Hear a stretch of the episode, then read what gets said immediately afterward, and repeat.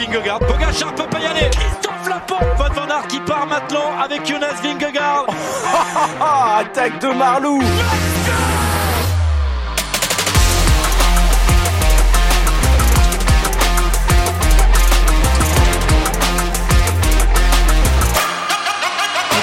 Bonjour, bonjour à toutes et à tous, c'est parti pour le grand débrief du Tour de France homme.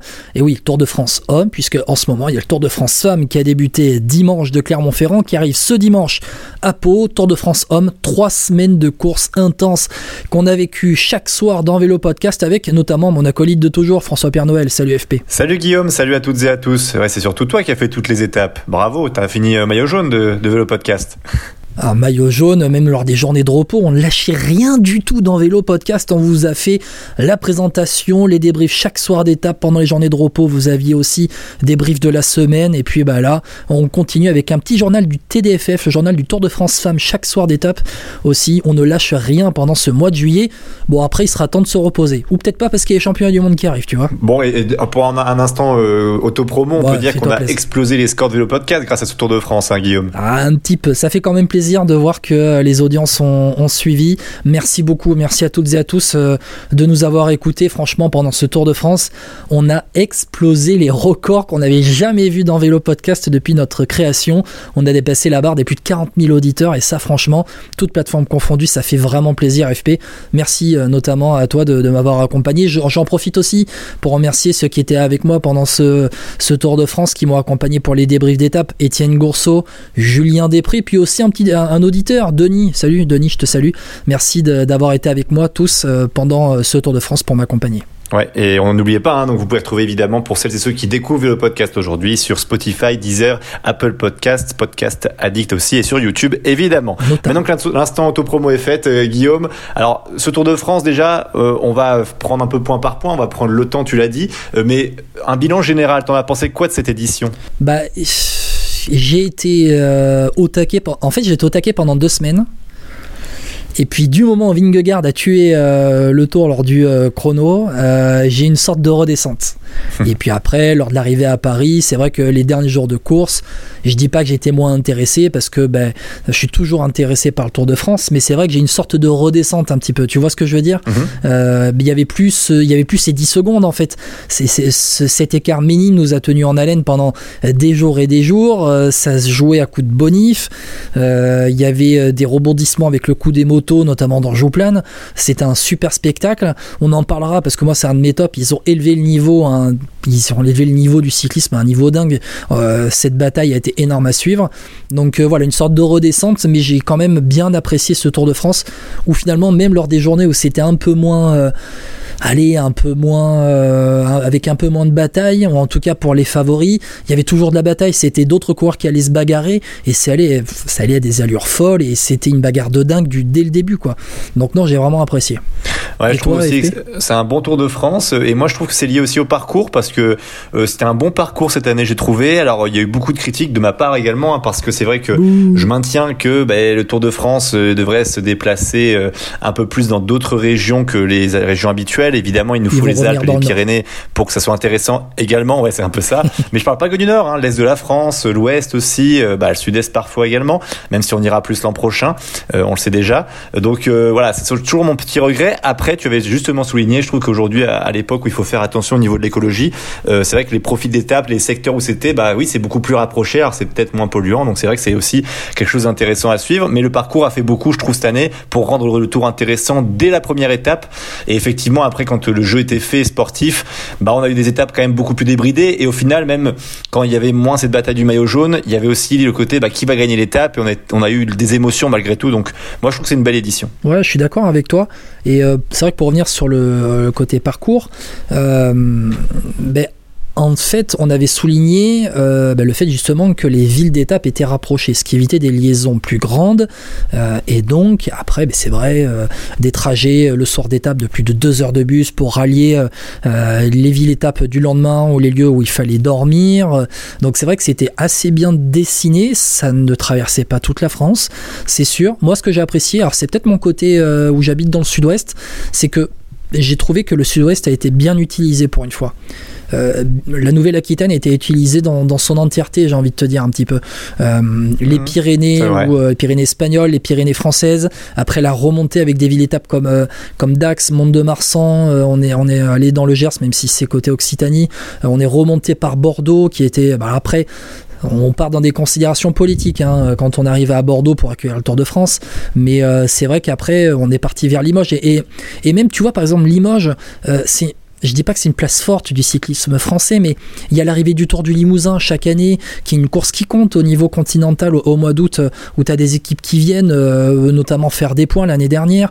Ils sont venus faire des points, des, des, équipes qui viennent. La Movistar vient régulièrement au Tour du Limousin.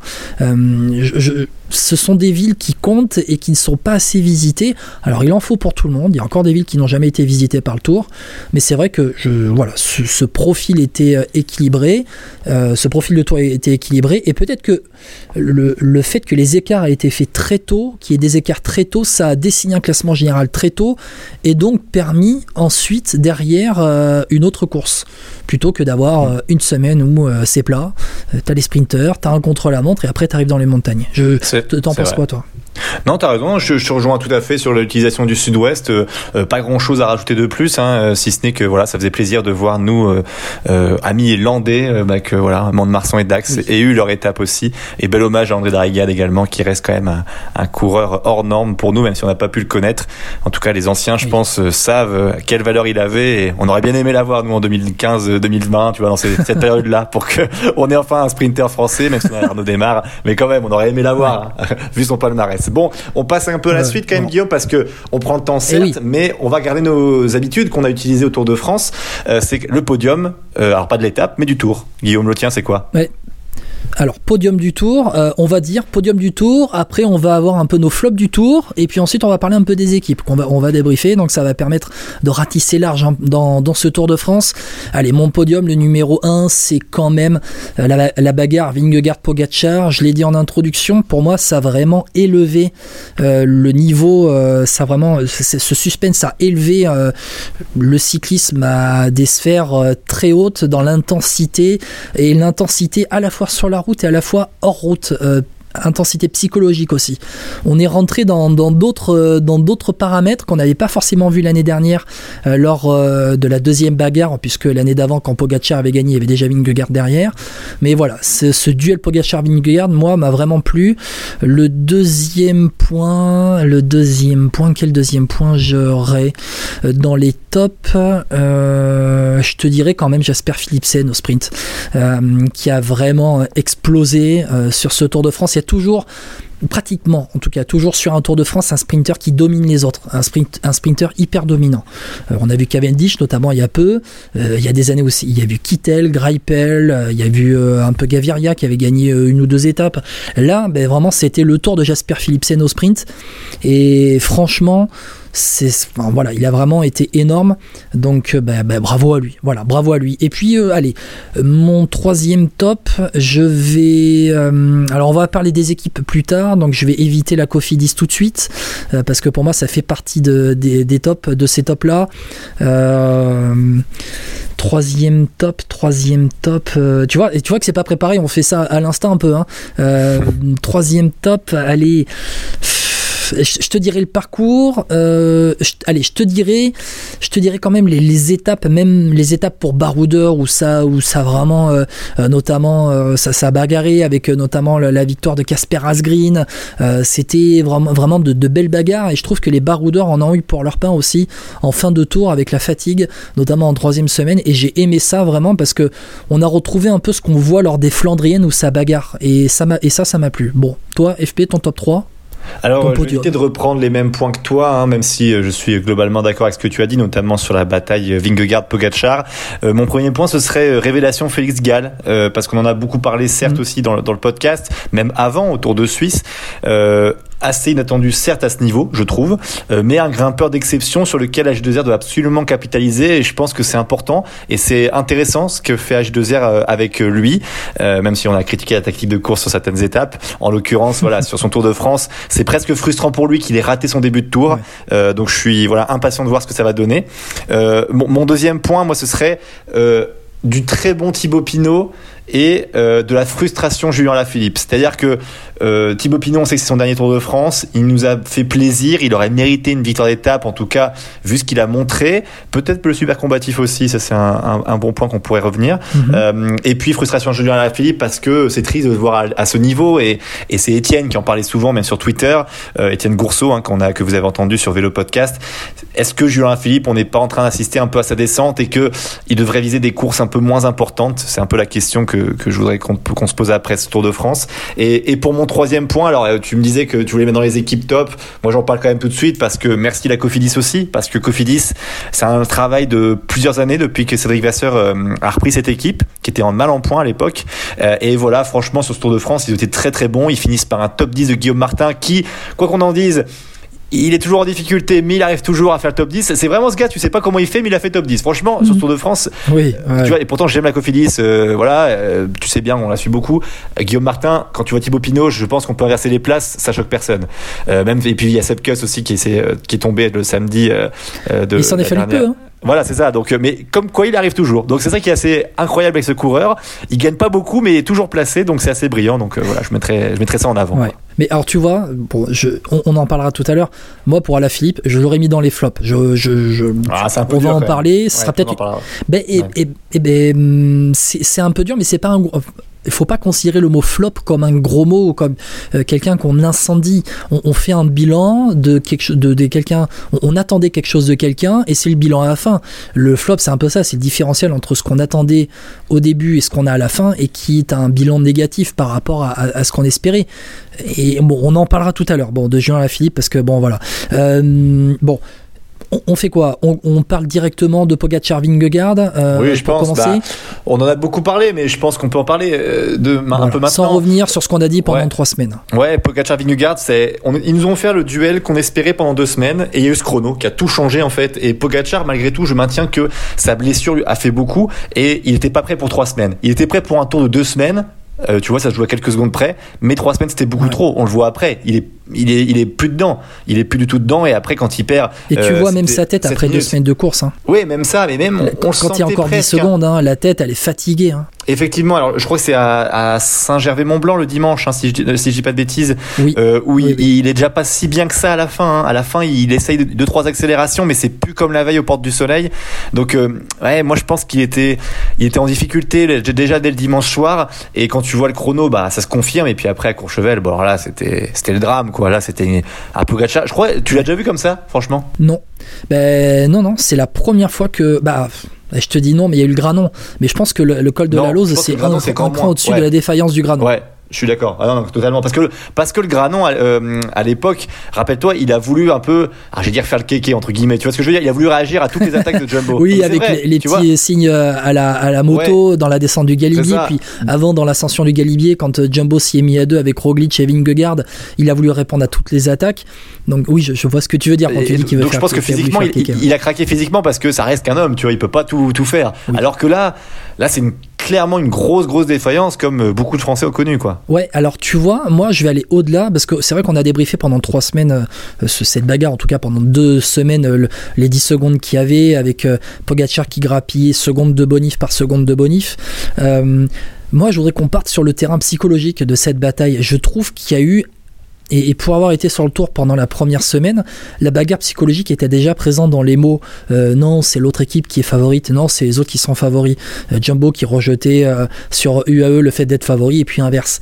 Il y a une énorme bagarre psychologique et pour moi, c'est peut-être un je vais pas dire un tournant dans la carrière de Pogachar, mais je je vais, je vais penser à l'étape de samedi au Markstein, où dans le final, dans le Platzer Vasel, c'est dans le Platzer Vasel ou c'est un peu plus tard vers le Markstein, où Vingegaard, il marque, non, c'est au sommet du Platzer Vasel, quand il y a Félix Gall qui euh, emmène, euh, qui est en tête, et qui passe en tête du Platzer Vasel, Vingegaard, mais qui, mais qui arrête pas de se retourner seconde après seconde pour regarder Tadej Pogacar, alors qu'il y a déjà 7 minutes d'écart au général et que, et que le Tour de France est déjà joué. Mais euh, il y a une bagarre psychologique et euh, une sorte euh, une sorte d'emprise, une sorte d'étau, une sorte, euh, une sorte de tenaille mise par les Jumbo-Visma autour de Pogachar pour le maintenir sous pression. Et c'est vrai que moi je pensais avant le Tour de France qu'il allait monter en pression. Et bon voilà, il y a eu le contre-coup de cette préparation tronquée après deux semaines de course. Bon voilà, il, il, est humain, Tadej Pogacar, il est humain, mais c'est aussi farci toute la campagne de classique euh, à vouloir gagner le Tour des Flandres, euh, derrière à vouloir euh, gagner et l'Amstel et la Flèche, à vouloir concurrencer Evenepoel sur Liège, et c'est à Liège qui chute. Bon, je vais pas revenir sur ce qu'on a dit, mais derrière il y a eu cette bagarre, et en fait, tu as eu un Vingegaard qui était au sommet de son art, on peut dire ce qu'on veut. Vingegaard, il a sûrement eu les meilleures jambes de sa carrière pendant ce Tour de France. Il a géré et la Jumbo visait ce début de troisième semaine, et ils ont tenu une pression, ils ont mis une pression de dingue sur Pogachar dès le début. Euh, ils l'ont pas lâché et euh, ben, Pogachar, euh, malgré euh, un Adam Yates qui était très bon, qui termine troisième du Tour de France, premier des humains, on va dire, comme euh, pour reprendre les termes un peu de, de Wout van Aert. Ben, Pogacar a craqué, mais pour moi, cette emprise psycho- psychologique mise par la Jumbo Visma, ça contribue au fait que le combat euh, ait, euh, ait été élevé encore d'un et de d'un ou deux crans par rapport à l'année dernière. Ouais, mais après, allons plus loin. C'est que moi, je trouve que sur le début du Tour de France, quand on voyait l'équipe UAE, elle était plutôt euh, bien construite. Et je trouve qu'effectivement, ils ont fait un bon recrutement et que Adam Yates a beaucoup apporté à Pogacar. Euh, malheureusement, je pense que l'équipe Jumbo est plus complète hein, dans, sur tous les terrains. Alors que la UAE, bah, quand ça grimpe, c'est une équipe qui vaut la Jumbo Visma, je pense. Malheureusement, sur tous les terrains, ça veut dire que bah, sur le plat, sur les, les descentes, sur euh, voilà, prendre des points sur des bonifs, sur des voilà, sprints à, à ce niveau-là, eh ben, c'est quand même la Jumbo qui est meilleure que UAE. Aert. Donc euh, moi je trouve voilà donc euh, effectivement Van Aert a eu un rôle très important dans à la Jumbo malgré un Tour de France où il ne remporte pas d'étape dans l'équipe euh, il a permis je pense à Vingegaard de remporter ce deuxième Tour de France. Oui, alors on va pas revenir hein, sur l'épisode de Jouplane où, euh, où Van Aert euh, travaille, explose, revient, retravaille, ah, explose. Bon, on va pas revenir sur cet épisode-là, mais c'est pour ça que je parle peut-être d'un tournant dans la carrière de Pogacar parce qu'on a vu tout de suite les Jumbo. Alors c'est vrai qu'on a beaucoup raillé le côté de Vingegaard qui ne rigole jamais dans le peloton, notamment Johan Ofredo sur France Télé qui, est beaucoup revenu en disant que Vingegaard c'est pas le genre de gars à mettre un doigt dans le cul pour euh, pour rigoler euh, euh, les soirs d'étape, même si sa femme dit après le Tour de France qu'il a l'habitude de péter à la maison. Bon, ça, voilà, c'est pour la, petite blague. Mais le côté psychologique, tout de suite, Pogacar a beaucoup eu le sourire. Et puis, au bout de deux semaines de course, ce sourire a un peu disparu. Mais peut-être qu'on on reverra pas le même Pogacar aussi souriant dès le départ euh, l'année prochaine euh, du Tour, euh, qui sera en, Italie, s'il est sur le Tour de France. Peut-être que ça va changer un peu la manière de, voir un peu de, Pogacar, parce que pour battre Vingegaard, un Vingegaard qui était frais, préparé idéalement pendant cette saison-là, bah, il va falloir, il va falloir se lever tôt et avoir une préparation pas aussi tronquée, peut-être pas faire autant d'efforts en mars et en avril sur les classiques. Donc je pense que ça va être peut-être ah un vrai tournant, un vrai tournant ce qui s'est passé cette année. Donc ça va être intéressant à voir, sachant qu'en plus, là on va avoir Vingegaard euh, sur le Tour d'Espagne face à Evenepoel avec euh, Roglic. Et Ayu- Ayuso aussi, Ayuso qui a chuté sur une classique espagnole en début de semaine là. Euh, J'espère que ça va pas lui causer trop de problèmes dans sa, euh, dans sa préparation pour euh, le, le Tour d'Espagne. Ayuso qui, serait, qui sera le leader UAE des UAE pour le, le Tour d'Espagne. FP, on a fait le tour un peu de ce, Oui oui. de, ce, de cette bagarre Pogacar Vingegaard qui quand même Ouais, nous a tenu fait. pendant deux semaines. Chapeau Ouais, à eux. Ouais. Le côté, alors on, on va pas revenir sur le côté suspicion. Après, en tout cas après le contre-la-montre, le contre-la-montre a éveillé beaucoup de suspicions à l'intérieur même du peloton. On a eu quelques retours. On s'est, voilà, on a un peu discuté, on a un peu discuté avec des connaissances de- du, du peloton. C'est vrai que ça éveille beaucoup euh, de doutes. Euh, Cette performance éveille beaucoup de doutes, mais en tout cas, euh, j'ai envie de te dire, pas vu, pas pris, euh, Pas pas, de pris, preuve, pas sanctionné, Ouais, pas de preuve, voilà. C'est ça, voilà. Pas de preuve, pas sanctionné. Et en attendant, ben, les autres coureurs font leur course. Et puis, euh, s'il y a une instance, en tout cas quelqu'un contre qui on doit gueuler, ou les, euh, les doping sceptiques, tu vois, ceux qui sont à, à tout prix dans la remise en question des performances, euh, contre qui ils doivent gueuler, eux, bah, c'est peut-être plus contre l'UCI, peut-être plus contre les instances d'antidopage que contre euh, les euh, équipes. Euh, parce que bon, on sait bien qu'on n'est plus dans les années 2000 avec des dopages organisés à l'intérieur même des équipes, mais c'est aux instances euh, aussi euh, bah, d'être peut-être, de resserrer peut-être encore un peu plus la vis.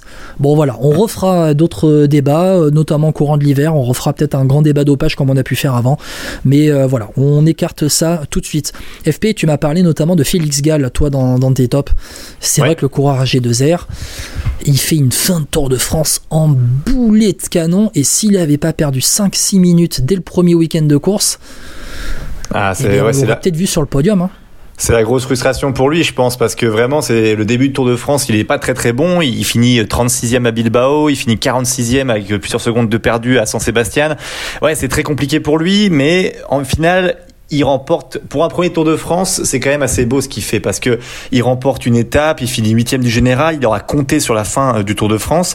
Voilà, c'est un coureur qui grandit aussi, mine de rien. Effectivement, il il racontait après sa victoire d'étape, voilà, qu'il avait été un peu, euh, enfin, j'allais dire maltraité, c'est un peu dur comme mot, mais euh, mal considéré, dirons-nous, chez DSM, euh, Ouais. que chez H2R, voilà, il a trouvé vraiment une équipe qui compte pour lui. Et euh, voilà, ils ont visiblement, c'est c'est bien, c'est c'est des moments comme ça, je trouve intéressant, c'est le bon coureur au bon moment dans la bonne équipe. Tu vois ce que je veux dire? C'est vraiment ça. Les Comme l'avait été Palmier Ben avec- quand il avait explosé en 2011. Exactement, Euh, c'est un peu 2021, ça. pardon. 2021. Exactement. Et puis voilà, donc AG2R a fait un très très bon coup parce que c'est vrai que c'est un coureur. Je pense que euh, oui, euh, on savait que c'était un coureur, un coureur, un grimpeur correct. Euh, maintenant, à voir qu'il fait ce genre de résultats, euh, voilà, on s'y attendait vraiment pas. Donc euh, pour Félix, pour Félix Gall, tout comme pour AG2R, et ben c'est une très bonne nouvelle parce qu'AG2R mine de rien depuis quelques années, ils ont du mal à trouver des grands leaders dans leur équipe, euh, ou alors leur leader bah, donne, pas assez satisfaction. Moi, je pense notamment bah, à Ben O'Connor qui euh, tâtonne le bon et le moins bon. Euh, Cosnefroy, c'est un peu pareil. Euh, donc un Félix Gall fait du bien parce que lui, mine de rien, pour l'instant, quand tu vois son Tour de Suisse, même s'il fait huitième, il mérite le podium. Il, sait qu'il doit progresser, mais il a fait un très bon Tour de Suisse. Et euh, sur ce Tour de France, il fait huitième également du général et il remporte une étape aussi et troisième de- des meilleurs jeunes.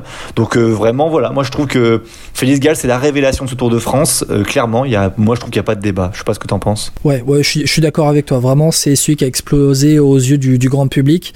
Euh, Même auprès de nous. Ben hein, O'Connor, je vais un peu ah, Même auprès de nous, c'est vrai. Mais, mais tu as entièrement raison. Mais c'est vrai qu'on l'a. Voilà, tout le monde ne regarde pas le Tour de Suisse, notamment. euh, Désolé, Ah. Euh, mais c'est vrai que on l'avait quand même vu arriver sur le Tour de Suisse. Alors c'est vrai que ceux qui sont bons au mois de juin et qui tiennent pas deux semaines sur le Tour de France derrière, on en a vu pas mal. Mais là, lui, au contraire, il a mal commencé le Tour de France pour bien le terminer. Et hum, c'est vrai qu'avant le Tour de France, Julien Jourdi avait dit on a meilleur grimpeur du Tour dans notre équipe. Bon, une fois qu'on a, une fois qu'il dit ça, Julien Jourdi, il est capable. euh, euh, Julien Jourdi, c'est un marque perdu en puissance. hein, il est capable de faire, euh, de, de faire croire à Gilbert Montagnier qu'il y voit. hein, euh, Attends, voilà, juste, dans les discours. Guillaume, euh, c'est- c'est drôle, c'est drôle de dire ça, sachant qu'il a pas roulé pour gagner le maillot, le maillot de meilleur grimpeur. Euh... H2R. Oui, alors on va pas refaire le débat, on va pas refaire le débat sur cette avant-dernière étape au Markstein, sur la, la tactique AG2R, parce que bon, ça, ça m'énerve encore. Ils avaient vraiment le maillot à poids, mais bon, il est pas meilleur grimpeur du tour, c'est Joe Ciccone qui avait visé. Bon, bref, Euh, voilà, on referme la, la parenthèse. Merci FP. Euh, non, mais c'est vrai que. Félix Gall, peut-être qu'il a pas cru en lui-même au début du Tour de France. Euh, alors peut-être Non, il y avait une hiérarchie mais définie. C'était Ben O'Connor, Guillaume. Je Et- pensais pour ça aussi. et, et voilà, et peut-être que l'erreur d'AG2R était de définir tout de suite de dire, parce que ils disent qu'ils ont le meilleur grimpeur avec Félix Gall, mais en fait c'était un peu tout pour Ben O'Connor. Euh, Si AG2R avait dit dès le début, euh, bon, on arrive avec euh, deux gars, O'Connor égal pour jouer le général et on verra après sur, euh, dans la suite du Tour de France. Peut-être qu'AG2R s'attendait pas à ce que Félix Gall euh, arrive comme ça sur trois semaines aussi, trois semaines entières. hein. Il s'attendait peut-être à ce que Félix Gall fasse, fasse top 15, euh, O'Connor top 10, et puis derrière, Gall joue une ou deux étapes. Peut-être qu'il le voyait plus comme ça, mais au final, il va faire top 10. Il perd pas ses 6 minutes au début, il est pratiquement sur le podium. Euh, il va Mm. concurrencer Adam Yates pour la, pour la troisième place. Euh, et Ben O'Connor, en fait, on peut, on peut pas en vouloir à G2R parce que Ben O'Connor, il est arrivé aussi en forme dans ce Tour de France. Ah, bien sûr, il fait un très Il a- gros Dauphiné. hein. Il, a- il a- il fait un très gros Dauphiné, il fait une belle saison encore avec des top 10 sur les courses par étape euh, qu'il a, où il a participé. Et, euh, et voilà, pour AG2R, c'est prometteur en tout cas. Ce Tour de France, c'est prometteur pour la suite pour AG2R. Et je trouve que ça fait partie de ces équipes qui sont vraiment des satisfactions, équipes françaises, où il y a vraiment des, des satisfactions dans ce Tour de France. Alors, il y a Félix Gall. Euh, dans cette équipe, il y a des coureurs qui ont traversé ce Tour de France. euh, que je, je, je pensais même pas qu'il s'était inscrit. Je pensais à Oliver Neisen. Ça me fait mal au cœur de le voir comme ça, Oliver Neisen. Je Ah, pensais même pas qu'il était inscrit Ah, ouais. sur le Tour de France. J'ai dû regarder la start list en début de troisième semaine pour voir s'il était encore là, pour voir s'il était bien là déjà dès le départ. Et oui, il était là.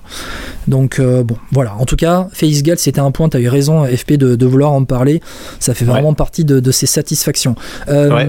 Autre point, j'avais parlé de Jasper Philipsen, du coup, euh, toi c'est Voilà. ton deuxième top. Quand même, Philipsen qui remporte le maillot vert, évidemment, quatre étapes du Tour de France. Euh, allez, la frustration pour euh, Philipsen, c'est peut-être de perdre contre Jordi Meus euh, lors de l'étape des Champs-Élysées. Euh, mais euh, mine de rien, c'est vrai que tu as raison, c'est quand même euh, un top. hein.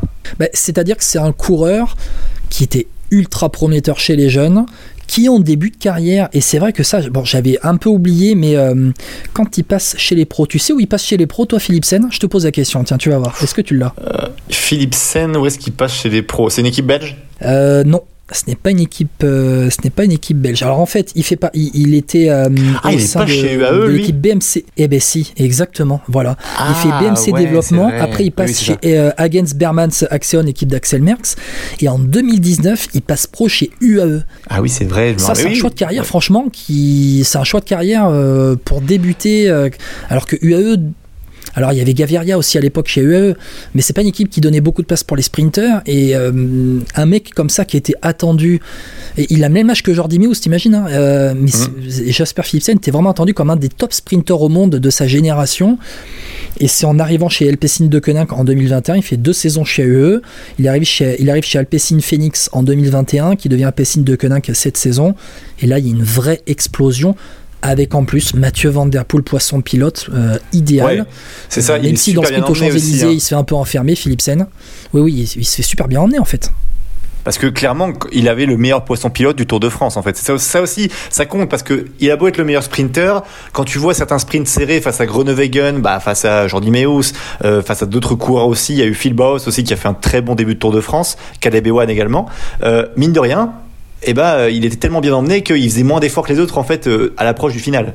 Ouais, avec Jonas Ricard aussi, qui faisait d'énormes travail un énorme travail dans le final. Et cette équipe Alpecin de Koenig, moi je suis pas loin de dire qu'elle est. Elle, elle va peut-être arriver à, va peut-être arriver à dépasser la Soudal Quickstep dans le dans le la hiérarchie des équipes belges. hein. Euh, Ouais, parce vrai. que Ouais, la Soudal bah là, Quickstep ouais. euh, aujourd'hui, mis à part Evenepoel, Hum. Ouais, je suis d'accord avec toi. Oui, oui, c'est assez juste. Je pense qu'Alpecin de Koenig qui commence à être bon sur tous les terrains, eux ils ont dans le recrutement des, gars, euh, c'est annoncé, il n'y a pas de gars pour jouer le général. Euh, Il n'y a pas de gars pour jouer le général. Par contre, après, dès que ça commence à être un peu vallonné, il y a toujours un gars à l'avant. Pour les sprints massifs, ils ont toujours quelqu'un pour euh, pour jouer la, victoire. Dans la campagne de classique, ils font les voilà. Quand t'as Van Der Poel, c'est sûr qu'il peut être bon partout. Si tu cibles bien le calendrier, mieux cette année que l'année dernière pour Van Der Poel. Voilà, tu t'assures beaucoup de victoires déjà. Mais pour Alpecin de Koenig, voilà, euh, Jasper Philipsen, il en est déjà 6 victoires sur le Tour de France, 3 victoires sur la Vuelta à 25 ans. C'est franchement prometteur pour la suite. c'est assez propre. C'est assez propre et maintenant on va le voir. On attend de le voir sur le Giro. Euh, On attend de le voir sur le Giro pour compléter sa panoplie au niveau du, du Grand Chelem. Mais voilà, fallait quand même en parler de Jasper Philipsen parce que je crois qu'au final sur le Tour de France, il y a 6 sprints massifs qui arrivent au bout parce qu'il y a le sprint massif notamment quand Asgreen gagne, mais euh, Philipsen et termine quatrième juste derrière. Donc il y a 6 sprints massifs pour la victoire, 4 victoires, 2 deuxième places à Limoges et aux Champs-Élysées. Hum, tout à fait, ouais, c'est ça, il a, C'est- il a vraiment fait un très gros Tour de France. hein. maillot vert qui gère bien la montagne, qui passe bien la montagne et qui n'était pas en difficulté quand ça grimpait. Il rentrait sans forcer dans les délais. Donc euh, voilà, très prometteur. Il fallait en parler donc de Jasper Philipsen euh, qui euh, termine donc maillot vert de ce Tour de France. Maillot à poids, duo Chicone, belle revanche après euh, eh bien, son départ prématuré avant même le départ du, du Giro. Il visait le général. Il adore ce classement de la montagne, duo Chicone. Je crois qu'il il avait terminé deuxième du classement de la montagne l'année dernière. Euh, je crois qu'il avait terminé pas très loin. Il s'était bagarré, il s'était fait avoir. euh, je regarde, je, je suis devant l'affiche. Tour de France 2022. Gio Chicone troisième du classement de la montagne derrière Vingegaard et Geschke. Voilà, où ils se font avoir avec Vingegaard dans la dernière étape de montagne euh, qui arrive à, à.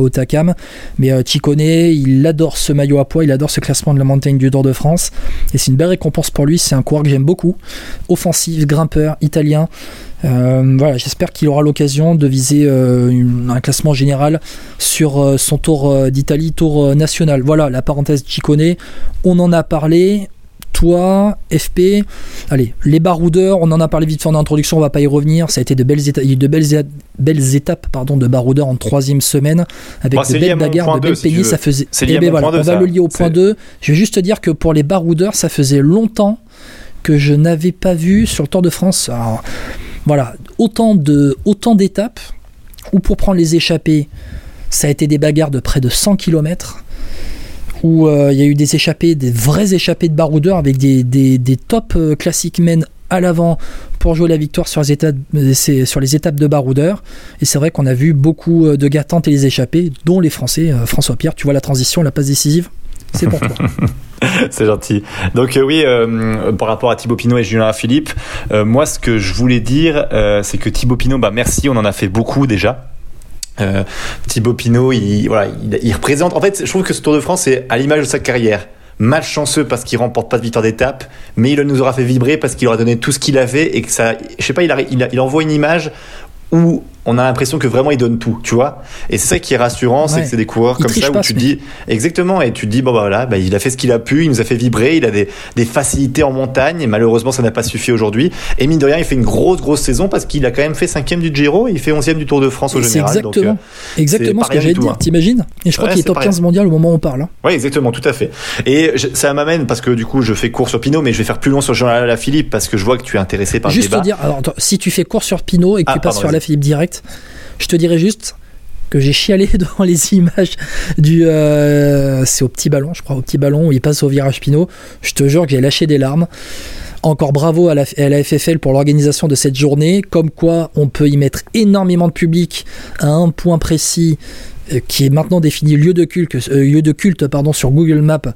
Magnifique. Il n'y a eu aucun débordement. C'était parfait. Les gars, ils ont été monumentaux. Et je te jure que moi, ça m'a mis les frissons quand Pinot euh, est passé à cet endroit-là. C'était la sortie parfaite. Voilà, je referme juste la parenthèse Pinot. Bon, à la Philippe, faut qu'on en parle. FP, je te laisse. Vas-y, vas-y. Oui, bah alors moi c'était dans mon point frustration, même si euh, moi je trouve que c'est top parce qu'en fait on retrouve un Julien Alaphilippe offensif euh, qui prend du plaisir, qui tente des choses. Hum, Ça marche pas, mais oui, mais c'est dommage, mais au moins il a tenté. Moi c'est ce que je reproche beaucoup à, à notamment aux coureurs français parce qu'on s'intéresse beaucoup à eux dans Vélo Podcast, c'est que ils tentent pas assez. Et on a eu un Victor Lafay, on en a pas mis dans les tops, c'est vrai, mais parce qu'on l'a presque un peu oublié, mais le fait que comment il a tenté là sur l'étape de San Sébastien, euh, le coup du dernier kilomètre, c'était brillant. Et, et- et voilà, on- enfin il y avait eu de la du cran et face à, à des coureurs top mondial. Donc ça c'était super. Et je trouve que voilà, Julien Alaphilippe euh, doit transmettre ça à la future génération. Et pour moi c'est exactement pour ça qu'il doit continuer. Et presque, je l'encouragerais. Alors tout dépend ce qu'il veut faire. Évidemment, un champion comme lui voudra peut-être avoir des ambitions euh, dans les prochaines années, mais tu vois le, le style capitaine de route qui transmet des valeurs surtout. Et je pense que dans une équipe, que ce soit G2R, Groupama FDJ, ailleurs, hein, même euh, euh, à l'équipe DSM par exemple de, de Romain Bardet, bah c'est un coureur qui, peut être primordial à ce niveau-là parce qu'en fait, il tente tellement de choses, il, a ce synthèse tactique toujours, mais physique ne suit plus. Ok, c'est pas grave, tente des choses au niveau World Tour. Un jour, ça passera encore peut-être d'ici la fin de ta carrière. Et dans les courses un peu plus euh, euh, faibles, on peut dire, avec moins de concurrence, ça passera toujours ça. Donc moi, je dis merci à Julien Alaphilippe pour ça, mais frustrant parce qu'évidemment, on sent que bah on a perdu le Julien Alaphilippe qu'on a connu il y a 3-4 ans, où quand ça partait, il sentait le coup et il allait souvent au bout, ou bien alors l'échapper allait au bout. Donc c'est ça qui, voilà, c'est mon côté frustration. Mais moi, quand tu le mets dans le flop, pour moi, c'est un peu, tu vas trop loin, je trouve. Voilà. Mais, alors, le flop, je reviens sur pour moi la définition, définition du flop, c'est euh, le différentiel négatif entre ce qu'on attend au début du Tour de France et ce qu'on a à la fin. Bon, voilà, flop, euh, pour moi, c'est pas un gros mot. euh, on n'insulte pas les gars, on les respecte dans Vélo Podcast. Espèce- de flop, les, les Guillaume. débriefs. espèce de flop, va. Non, mais j'ai, mais tu, sais quel- tu sais l'amour que j'ai pour Julien Lafilippe, euh, FP. Tu sais que c'est, euh, c'est, c'est un mec qui m'a, qui m'a fait qui m'a fait rêver, grimper au rideau euh, quand dans, ces belles années, fin, euh, des années 2010. C'est, on a à peu près le même âge. Jean Lafilippe, c'est euh, c'est un gars que j'ai vu, qu'on, a tous vu arriver en fait au début de sa carrière, quand il était dans l'équipe de développement Ethics Quickstep, et puis ensuite passage chez, chez Quickstep. Et euh, je veux pas l'enterrer tout de suite. Je me refuse en fait. mais peut-être que je me voile la face, hein, FP. Peut-être que je me voile la face, hein, mais je me refuse à enterrer tout de suite Julien Philippe parce que ben, mais je l'enterre pas. ne hein. reviens pas de, non mais, mais, un peu, un peu je trouve, parce que c'est vrai que quand tu dis euh, il serait un bon capitaine de route, etc. etc. Je pense qu'il a encore à donner pour tenter de jouer des victoires sur des grosses courses. Ah, mais je te dis pas le contraire. Je te dis que ça passera moins parce que ça évolue. Il y a des jeunes qui sont meilleurs physiquement que lui, je pense. Bien sûr. Et, bien sûr. et puis de plus en plus tôt, de plus en plus jeune. Je te dis pas que la, la roublardise qu'il a ne marchera plus jamais. Au contraire, peut-être qu'il pourrait remporter typiquement à Liège encore un jour avec sa, une journée où il serait très en forme, mais et avec cet instinct tactique, cette course qui lui fait rêver, qu'il a jamais remporté. Mais ce que je veux te dire, c'est qu'il en gagnera beaucoup moins qu'avant. Euh, pour moi, il... Mais ça, c'est sûr. Surtout. Voilà, il, il, doit se transformer et je pense que c'est dur à accepter pour lui, mais quand tu vois le sourire qu'il a, je pense qu'il l'a compris. Je te dis pas qu'il est fini. Je te dis juste qu'il doit se transformer pour devenir, pour transmettre plus qu'avant, tu vois, être peut-être moins côté leader, intraitable. Mais je pense qu'il le fait déjà. Ouvert, tout ça. Oui, je, euh, pense qu'il le fait déjà. fait, mais je pense qu'il le fait déjà à l'intérieur de la Quickstep avec les jeunes et, oui, mais et en équipe de France. À part Remco Evenpool, euh, qui donc pendant un ou deux ans, il lui a, enfin voilà, il a un peu câliné, etc. Aujourd'hui, Remco Evenpool est ultra leader chez, chez la Quick Step. Aujourd'hui, à la Philippe, il est sur le départ de la Quick Step. Tu veux qu'il parle à qui? De Venin, s'il est plus vieux que lui, il arrête en fin de saison. Asgreen, tu vas pas lui faire la, la leçon. Enfin, il a pu, tu vois, c'est euh, je vais dire, c'est Donc Cavagna, bah, voilà, il, je pense qu'ils se connaissent depuis longtemps. Il manque une, pour moi, il devrait y avoir une équipe jeune, tu vois, autour de lui. Ou des, ou des jeunes prometteurs. Et bon, après, la FDJ a pas, le budget. Mais, mais non, mais ah, tu trouves Ouais, non, mais tu, toi, tu le verrais. Alors, vas-y, à la volée comme ça, c'est quoi l'équipe idéale, la prochaine équipe idéale pour Alain Philippe? Pour moi, par rapport aux. Je te dis juste mon nom. Oui, alors déjà, moi, ce serait l'équipe française, mais je te l'explique par rapport à ma théorie. Pour moi, ce serait la FDJ parce qu'il y aura beaucoup de jeunes coureurs, des très bons de son profil, comme Romain Grégoire. Bah, ça exactement. ça ferait un duo de dingue. Je suis d'accord avec toi. Exactement. Donc pour moi, ce serait l'équipe parfaite, mais, il n'y aura pas le budget, voilà. Oui, mais pas tout de suite. Oui, mais bah, pas tout de suite. Il a encore un contrat, donc euh, ça sera pas tout de suite. Oui, je te confirme. Donc pour moi, dans un an ou deux ans, euh, oui, ok, là il a 31 ans. Fin de saison prochaine, il aura 32 ans. Ok, là encore. Moi, je veux encore voir un Julien Philippe s'essayer euh, pour remporter, je sais pas, en fin de saison, euh, je sais pas s'il a prévu d'être sur le Tour de Lombardie notamment, pourquoi pas tenter. Euh, là, les championnats du monde, les efforts qu'il a fait pendant le Tour de France, préparation pour les championnats du monde, leader Julien Alaphilippe, bon, on hmm. sait très bien que ce sera leader à deux têtes avec Christophe Laporte notamment, voilà, plutôt, voilà qui a terminé, on rappelle quand même vice-champion du monde l'année dernière derrière Remco Evenepoel. Mais et tu vas et tu vas voir et en fait, à la FIP, il le fait déjà, la Quick-Step, le rôle d'équipier quand il peut pas jouer la victoire. Il le fait déjà. Ah oui C'est un mec, mais, mais, mais en fait, c'est pour ça que je, que je kiffe tellement Julien Philippe parce que c'est un gars, et il a plus le même job qu'avant, ça aussi, il faut aussi le dire. Parce que tu vois, quand il attaque, il fait plus la même différence qu'avant. Voilà, ça c'est sûr. Mais on se remet pas de chute, on se remet pas de chute comme il l'a eu, comme ça. Et des graves chutes comme il l'a eu, on se ah remet bah, pas en six mois ou même un an je compare pas avec la blessure de Chris Froome, mais euh, on peut dire que c'est un peu, ouais, c'est un, un, peu moins grave. Ouais, ouais bah, un peu moins grave peut-être qu'Egan Bernal aussi quand même, parce qu'il a pas, mais, mais c'est quand même ça s'en rapproche, on va dire. Ça s'en rapproche, exactement. Donc c'est pour ça que Julien Philippe, moi je veux encore voir un an, voir sur la fin de saison ce qu'il peut faire, voir sur début de saison prochaine ce qu'il peut faire. Et après, ben, si début de saison prochaine, dans la campagne de classique, ben, Julien Lafilippe n'est pas en capacité de jouer la victoire. Il aura 32 ans au mois de juin, euh, juin, euh, juin juillet. Donc, euh, j'ai une page anglaise de, euh, en anglais devant moi. C'est en, juin. Désolé, moi je suis allé, comment on appelle ça? English Fanzoos Institute. je suis désolé. Hein, bon, non, non, mais en juin l'année prochaine, il aura, il aura 32 ans. là, ok. Dans une équipe française pour jouer des coups un peu à la Thibaut Pinot, j'ai envie de te dire. Un peu à la Thibaut Pinot au final, tu vois, sur cette fin de carrière où il va se faire plaisir, où il aura plus de.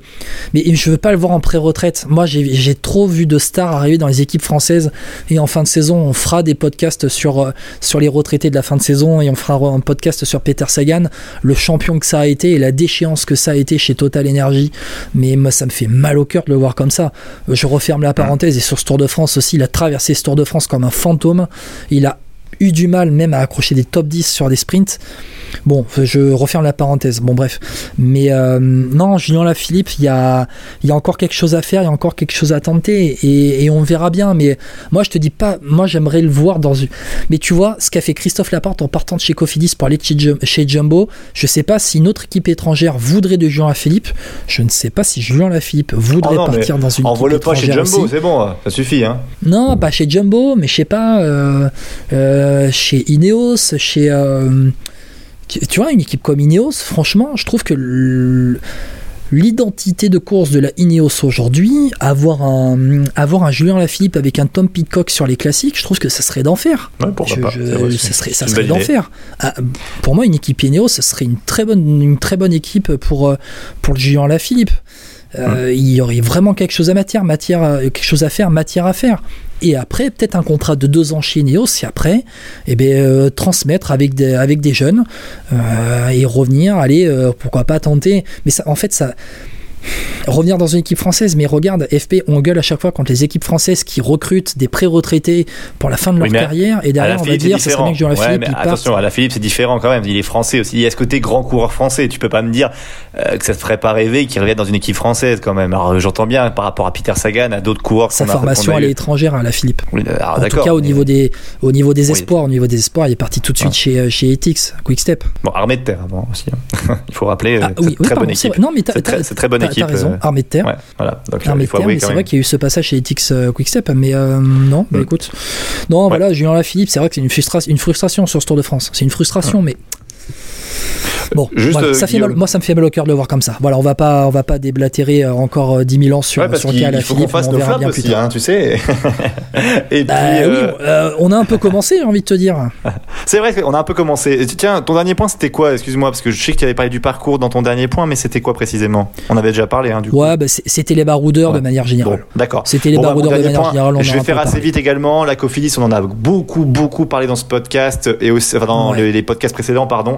Euh, Guillaume Martin, top 10, j'en ai un peu parlé. Comme je disais tout à l'heure, je vais pas changer mon discours. Il a réussi à s'en sortir très intelligemment. Donc euh, bravo à lui et bravo à Victor Lafay également euh, pour Cofidis tour Ouais, réussi avec aussi la victoire de Yann Izaguirre et les top 3 euh, parfois top 5 top 10 de Brian Cocker au sprint sont également euh, euh, à souligner Euh, Troisième on a aussi, on a aussi une pensée pour Anthony Perez qui est parti du Tour de France pour des raisons personnelles Ouais. euh, aussi évidemment donc on espère que voilà, voilà on est avec lui et puis euh, et voilà, tout, tout de bon pour lui.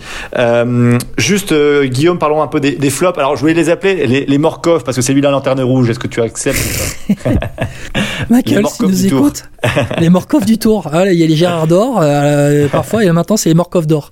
Les Morkov du Tour. Allez, vas-y, fais-toi plaisir.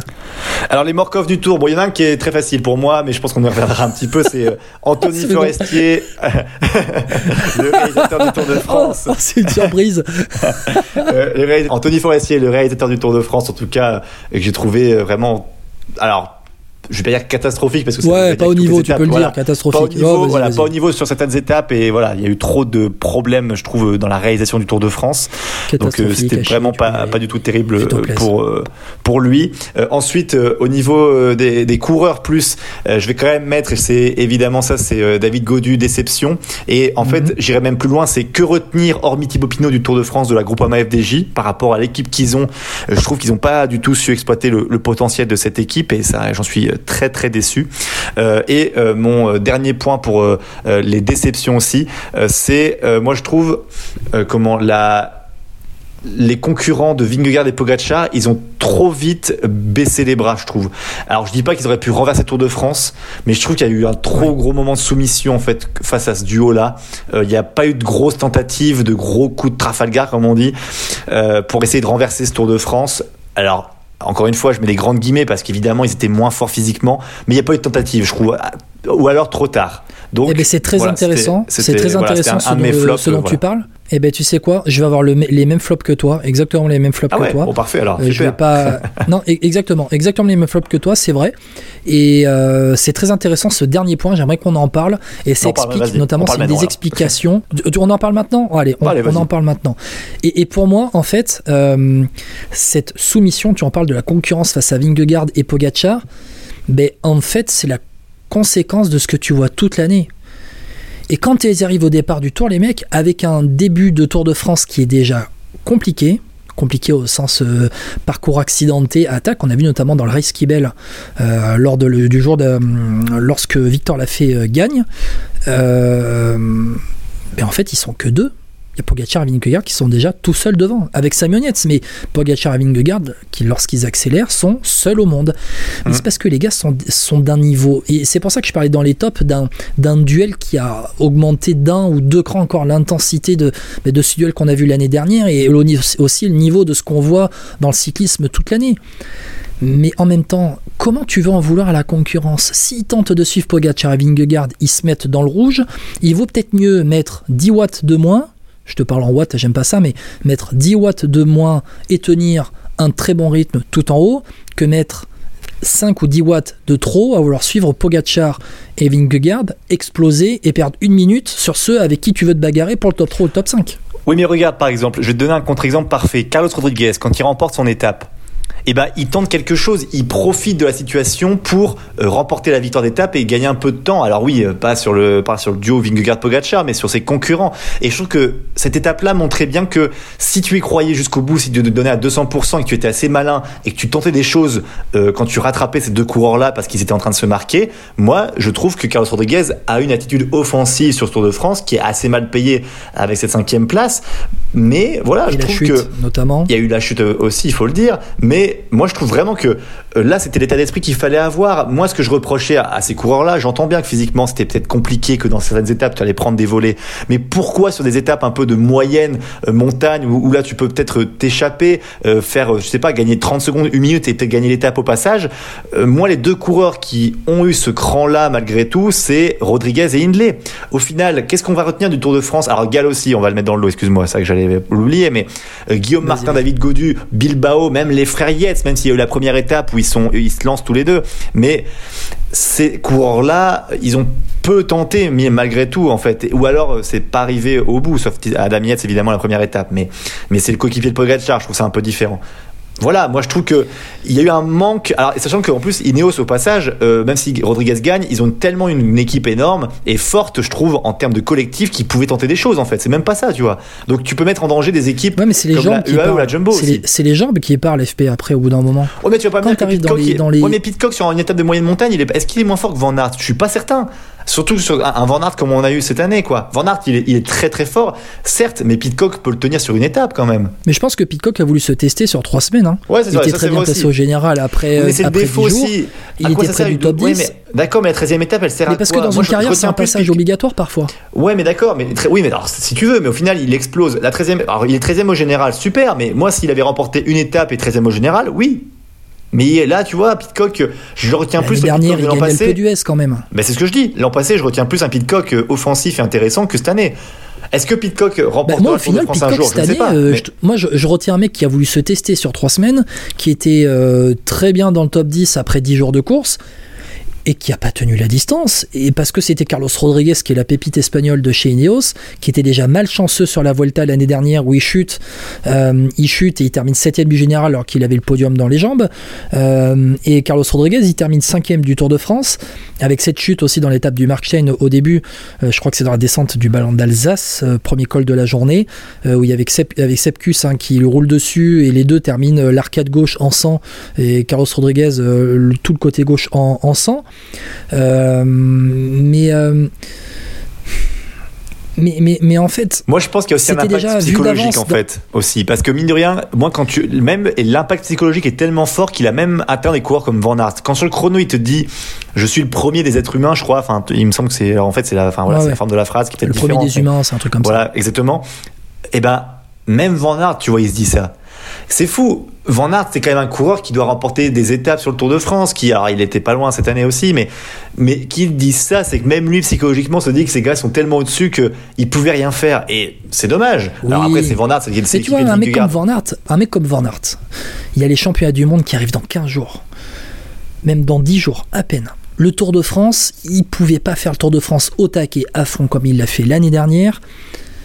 Euh, et ensuite, euh, arriver frais euh, comme un gardon au championnat du monde. Ouais, mais c'est risqué ta théorie, parce que le championnat du monde, euh, est-ce qu'il va le remporter le championnat du monde cette année? Je, je le souhaite. Mais s'il déjà, faut voir remporte qui sera le leader chez les Belges. hein. Ça, c'est une Voilà, telenovela. déjà on un problème. ça, on ouais, verra ça, c'est- j'aime pas, j'aimerais pas être sélectionneur belge, hein, je t'avoue. Moi, à chaque fois, Ouais, c'est un enfer. Euh, Pour, avec pas un tel belge, pays de vélo, euh, franchement, ça va être compliqué parce que peu importe. Désolé la aux amis belges qui nous écoutent, hein, Ah ouais, mais, mais ça, franchement, que- les gars, chez vous, bon courage. Hein. bah, peu importe ta décision, tu seras contesté, je crois, de toute façon. Donc, euh, Oui, oui, oui. oui. mais Non, non, mais mais, pour- mais en fait, si tu veux, regarde, euh, regarde. Et pour moi, c'est, euh, c'est ce qui explique les écarts au général. C'est le fait de dire dès le début du Tour de, du Tour de France qui sera troisième. Mais parce qu'ils savent très bien que s'ils tentent de suivre Pogacar et Vingegaard, ils explosent. Donc, ils peuvent remettre en question leur troisième place au général. Un Jay Hindley, par exemple. Jay Hindley qui a commencé tambour battant et qui termine le Tour de France à l'agonie, septième du général. bon, il a chuté, hein. Bon, Jane, c'est vrai. Et mm, tu as raison, tu as raison de, de le rappeler. Euh, il a été handicapé par une chute, je crois que c'est en deuxième semaine, si je me trompe euh, pas. Ouais, c'est fin de, ouais, peut-être fin de deuxième semaine alors, mais j'ai plus, j'aurais plus dit troisième semaine, mais oui, Il me plus raison, semble. Moi, j'aurais dit fin de deuxième semaine. Il est handicapé par une chute au début des Alpes. Euh, et, euh, et, c'est vrai qu'en fait, mais cette concurrence, quand tu vois les écarts en général, tout le monde dit Ouais, regardez, le troisième, il y a plus de 10 minutes. Adam Yates, euh, Simon Yates, il y a 12 minutes. Plus de, enfin, voilà, c'est le premier des autres parce que Adam Yates, c'est l'équipier de Tadej Pogacar. Donc, il, il travaillait pour Pogacar et après, il se relevait, mais il termine quand même troisième du tour. Mais, euh, ces gars-là, c'est pas la peine de suivre Pogacar et Vingegaard. C'est pas la peine, tu vas exploser. Mais tu vas exploser. Demain, euh, FP, on va rouler avec un gars qui est un des meilleurs amateurs, euh, euh, français. Je sais pas, je te donne un exemple comme ça. On se met tous les deux dans la roue. Montée, une montée va arriver. Tu, tu vas faire quoi? Tu vas rouler, au- euh, tu vas rouler au train. Tu vas même pas tenter de le suivre quand, le, quand ça Ah va non, moi, moi, moi j'attaque, euh, Guillaume. Après, j'explose, mais j'attaque. Oui, mais, mais voilà. Mais tu exploses derrière. Tu, tu demanderas Voilà, avec toutes les donc personnes on avec qui j'ai on va- roulé, j'ai j'ai toujours attaqué d'abord. Après, j'ai explosé, mais j'ai toujours attaqué d'abord. Oui, oui, bon, c'est très bien que le plus, le- là où t'es le plus fort, c'est la descente. On sait très bien, FP, mais c'est après la, après la sortie. Désolé. Non, non, mais alors attention aux auditeurs, ne vous enflammez pas. On, sait- on se, on se compare pas aux gens du tour. Non, non, mais ce- mais je te redis ce que je te dis, c'est que la concurrence se disait déjà qui va terminer troisième. C'était l'autre bagarre. Et l'exemple frappant, c'est le Tourmalet. Quand Pogacar et Vingegaard attaquent, ils partent, et puis derrière, t'as un peloton de 20 qui se reforme. Et puis voilà, t'as Ouais. une deuxième course qui commence. Ouais, c'est. Suis- le- le- le- l'exemple oui, type de ce qui s'est passé étapes-là, sur Je suis d'accord, ça là, je- je- j'entends. Mais après, je trouve qu'il y a d'autres choses à faire. Anticiper, faire d'autres, tenter des choses. Comme un peu la dernière étape. Euh, c'est la dernière étape. Oui, c'était la dernière étape où les courants. Ont... Ouais, je crois non, pas le Markstein. Je confonds. C'est avec. l'avant-dernière étape au Markstein? C'était l'avant-dernière étape où les courants ont attaqué. Attends, il faut que je me rappelle. Où c'était à. C'était à Courchevel. Où les coureurs. As- où ils sont as- tous un partis un par un. Oui, Adam Yates, oui, mais tous- ils partent tous un par un. C'est le Markstein, hein Non. Euh, oui, il me semble que. Non, c'est pas le Markstein. Ben, c'est l'étape de Courchevel. L'étape de Courchevel avec euh, le col de Oui. la Lose où devant on échappait à Simon Ah oui, Yates voilà. et compagnie. C'est ça, oui, c'est Courchevel, tout à fait, Voilà. oui. Oui, tout à fait, c'est Courchevel. Mm. Oui, mais encore, encore une fois, euh, et là encore, c'est qu'est-ce que laisse Jumbo et UAE dans la gestion de la course Où on a vu parfois des gars vouloir tenter. Quand David Godu avait pris un éclat au général, je crois justement c'est l'étape du, du col de la Lose, ou c'est peut-être un peu plus tôt, où en fait t'as euh, t'as Jumbo qui roule tout de suite derrière. Ouais, zéro, zéro, euh, zéro possibilité. Donc faut voir qui a cadenassé la course, qui voulait une course usante, c'était Jumbo, il voulait une course usante, il voulait user Pogacar, ils l'ont usé, ils l'ont fait exploser. Et derrière, ben forcément, ça laissait moins de possibilités. Donc c'était les autres, vous vous mettez derrière. Et puis nous, quand on embraye dans l'école, joue plane par exemple. Et puis ben, après, vous jouez les accessites et terminé.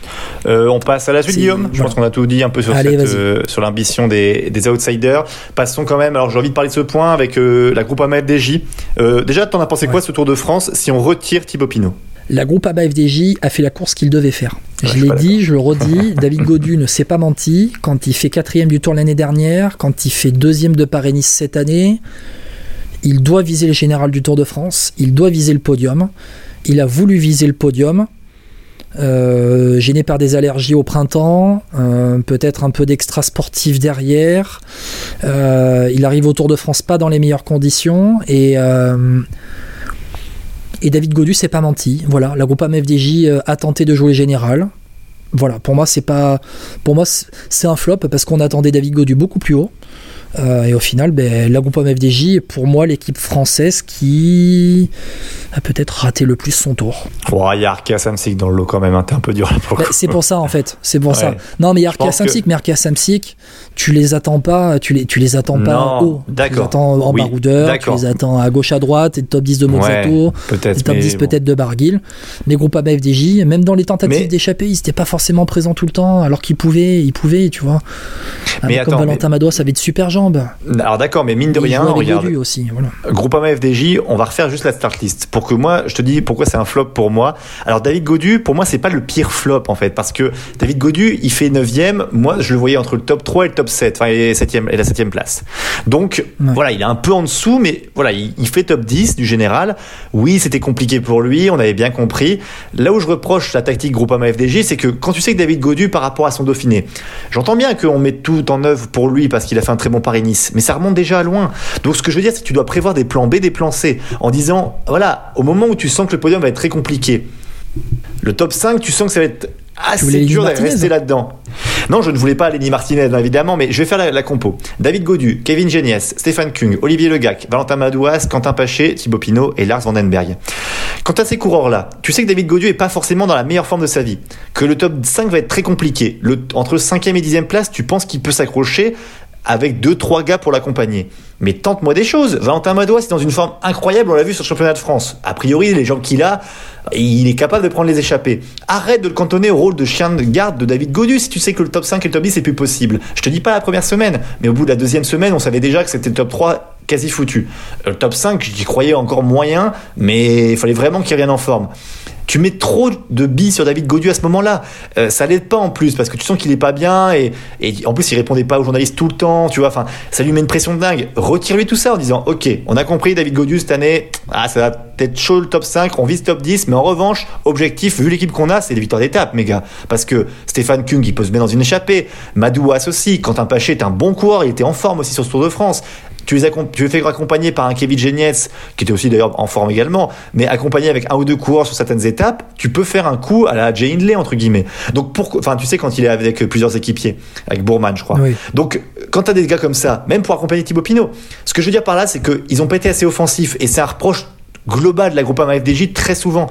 J'entends bien qu'on veut se réinventer en mettant tout sur le général, mais pour l'instant, ils n'ont pas cette star-là, ou ce grimpeur né, pour être sûr à 100% dans le top 3. David Godu est un très bon coureur. Quand il est très en forme, il peut aller très haut. mais- Mais il est pas en forme, Ouais, c'est bien là le mais- problème. C'est que tu le sais, toi. Oui, en fait, je trouve qu'ils nous ont menti. Enfin, ils nous ont menti. Euh, nous, nous-mêmes, si on le voit qu'il est pas en forme à 100% et qu'il fait un top, et qu'il fait 9 du tour, c'était un, voilà, c'était un beau Tour de France pour David Godu, malgré tout, vu qu'il est pas en forme. Mais c'est là où je suis pas d'accord avec toi en fait. Mais il est, bah, il est en forme de quoi? C'est là où je suis pas d'accord. Qu'est-ce qu'il te dit? Bah, Qu'est-ce qu'il te dit qu'il est en forme? Non, mais c'est pas question d'être en forme ou pas en forme en fait. Ah bah, c'est question ouais. de dire David Godu est ton leader dès le début de l'année civile, donc de la saison 2023. Tu mises tout pour David Godu sur le Tour de France. Tout. C'est-à-dire que même tu écartes Arnaud Desmar de la start list parce que tu sais très bien que ça va pas pouvoir cohabiter trois semaines. Tu le sais très bien, voilà. C'est comme ça. ah, Mais moi, je suis pas sûr que ça, par exemple. Tu vois Mais, Mais si, mais si, ça aurait pas cohabité trois semaines. C'est pas possible. Ça aurait pas, ça aurait pas pu cohabiter trois semaines avec un Arnaud Desmar qui va partir de l'équipe Groupama FDJ. Euh, voilà, c'est c'est comme ça. Mais, mais David Godu, il fallait, il fallait qu'il aille au bout. En fait, ce Tour de France 2023 a été amorcé dès la fin du Tour 2022.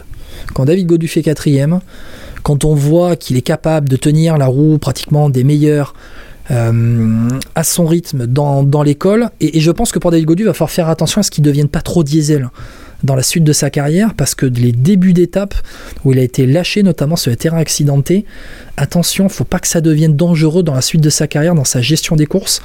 J'espère pour lui que c'est pas un vilain défaut qu'il est en train d'acquérir. Je, referme la parenthèse.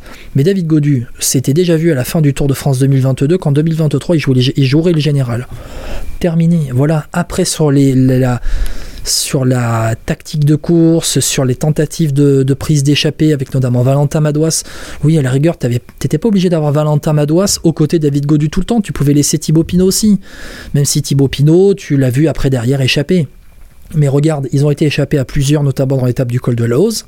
Le col de la Lose, justement, t'avais Pinot, t'avais Madouas, t'avais Godu, t'avais Kung, t'avais 4000. mais à la fin du Tour de France, ils étaient tous morts. C'était la fin du tour, là. C'était Exactement. C'est ce que j'allais te dire. Et ça s'est joué à la pédale. Et Godu, je crois qu'il fait cinquième à Courchevel. Je, je, ouais, cinquième. je suis pas sûr, je crois qu'il fait cinquième. Mm. Euh, mais voilà, mais plutôt dans ce Tour de France, là, je suis d'accord avec toi. Je m'attendais à avoir plus de groupes à ma FDJ. Et franchement, tu sais quoi?